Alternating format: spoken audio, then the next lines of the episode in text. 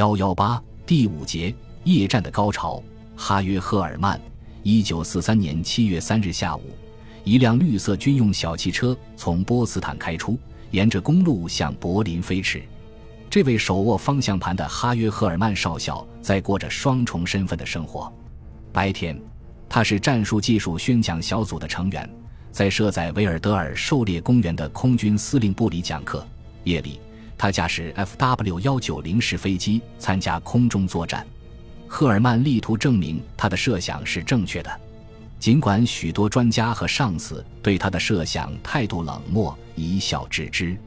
这辆军车后来拐进施塔肯机场，其他飞行员们从各司令部和航校来的志愿人员正在等候着它起飞呢。飞机已做好出动准备，每架都加挂了四百公升的副油箱，这样留空时间可达两个半小时。傍晚，这支小部队在明星格拉德巴赫着陆。据说当天夜里的天气很好。赫尔曼倾听着收到的一份份情报。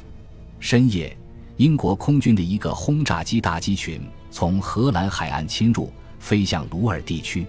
几分钟后，赫尔曼实验分队的十架咪幺零九和 Fw 幺九零式飞机便消失在夜空里。他们没有直接飞向敌机，怕失去地面指挥无法接敌。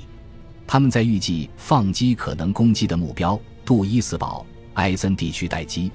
根据地面指挥爬升到敌轰炸机的飞行高度，仔细地警戒着西方的天际。敌机接连不断地闯过滑盖床雷达探测网。这时，德国双发夜间战斗机在地面指挥下向敌轰炸机所在空域飞去。不大一会儿，赫尔曼期待的事情发生了：远处猛地燃起一束火炬，接着又慢慢地落下。原来是一架起火坠落的轰炸机。双发夜间战斗机正在那里进行空战，被打落的这架敌机燃起的火炬帮助他们看清了轰炸机群的航线，朝我这边飞来了。赫尔曼对着话筒大声喊道。接着，在刚才发现的敌机航线左侧又燃起一束火炬，那肯定是往南飞的敌机。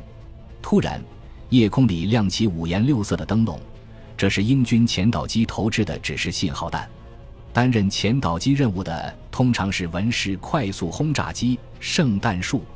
好，就朝这个目标飞。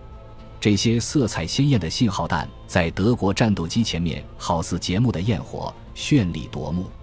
无数只探照灯光掠过夜空，带着降落伞的红、黄、绿色照明弹徐徐飘落。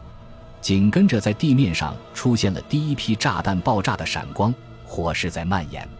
根据燃烧弹的弹迹，赫尔曼弄清了敌人要轰炸的目标是科隆，这和他起初的判断显然不同。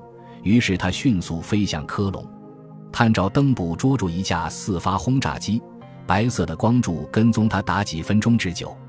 赫尔曼飞的是单发战斗机，不能像双发战斗机那样由地面雷达引导，要靠目视搜索轰炸机，这就必须有探照灯配合。也就是说。它要飞在敌轰炸机上方，在友军高炮火力范围内进行攻击。这些战斗机不受那呆板的滑盖床系统的束缚，像野猪一样在敌机群中横冲直播。野猪的绰号就是这样得来的。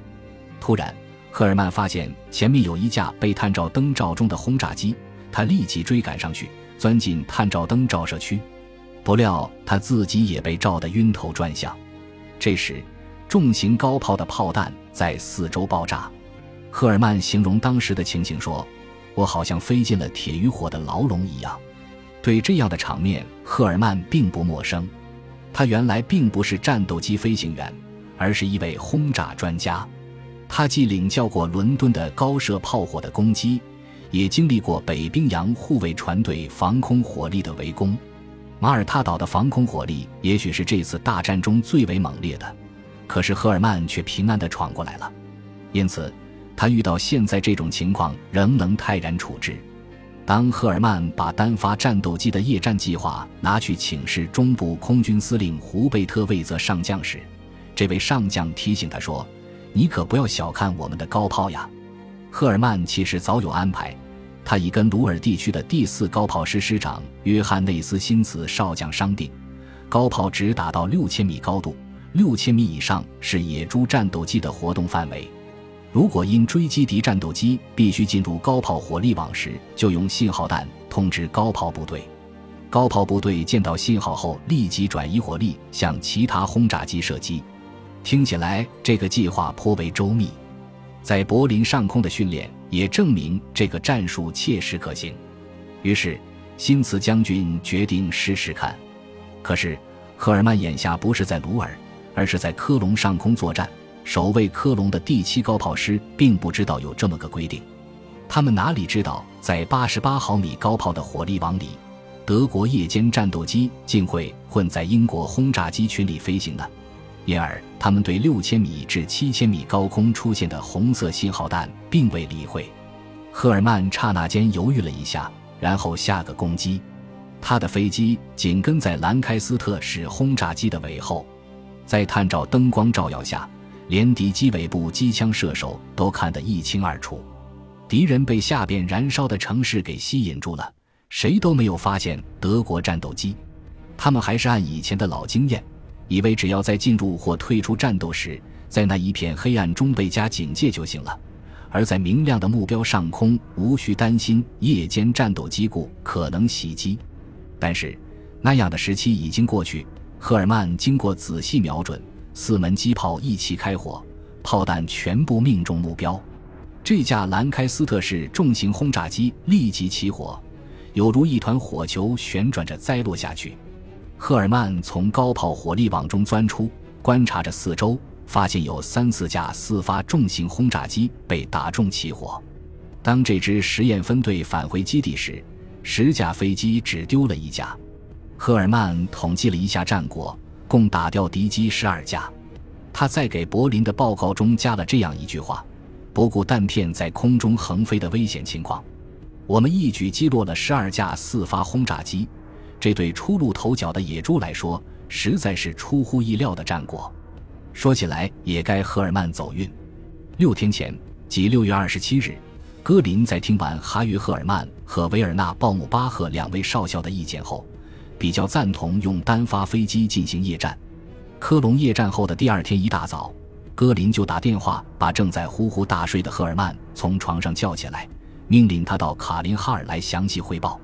当这位新战术的倡议者年仅三十的少校从国家元帅那里告辞回来的时候，他的口袋里已装了一张组建第三零零野猪航空团的命令。事出并非偶然，其实这里还暗含着其他因素。这就是在六月二十四日，第十二航空军军长兼夜间战斗机部队总监约瑟夫·卡姆胡贝尔在希特勒面前失宠了。卡姆胡贝尔出生于巴伐利亚州，自1940年以来，一直积极致力于发展夜战部队，即使偶尔有点消极情绪，也从不畏惧困难。例如，纳粹党各地区领导曾几次要求为本城市配备探照灯团，如果满足他们的愿望，那么完全依靠探照灯组织起来的卡姆胡贝尔防线明亮的夜战就难以进行。因此。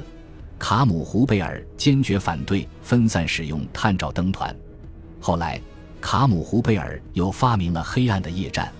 到1943年夏天，他的滑盖窗雷达网已从日德兰半岛的北部延伸到几千公里外的地中海。同时，由他组建的拥有400架双发飞机的五个夜战航空团已用于实战，第六个夜战航空团也在组建之中。但是，这些兵力仍然远远不够，只要看看以美国为首的盟国军备秘密情报，就可以知道，四发轰炸机大机群可以在夜间轻而易举地突破德国防线。卡姆胡贝尔将军有责任对面临的危险提出对策。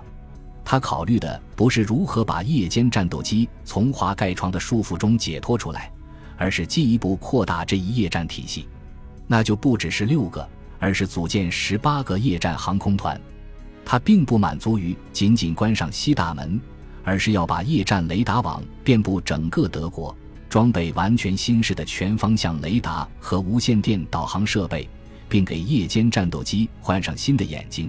也就是说，要制造一种比现用雷达看得清楚的地面雷达。这是一项需要在无线电工业方面踏踏实实地下一番功夫才能实现的庞大计划。当他把这项计划上报给希特勒最后裁决时，戈林实际上已经办承认了。一九四三年六月二十四日，卡姆胡贝尔被叫到希特勒的大本营狼穴。他原以为是要他对所提的方案加以说明，不料希特勒根本不容他讲话。希特勒对卡姆胡贝尔引用美国月产五千多架军用飞机的资料作为他建议的依据，大为不满。这完全是蛊惑宣传！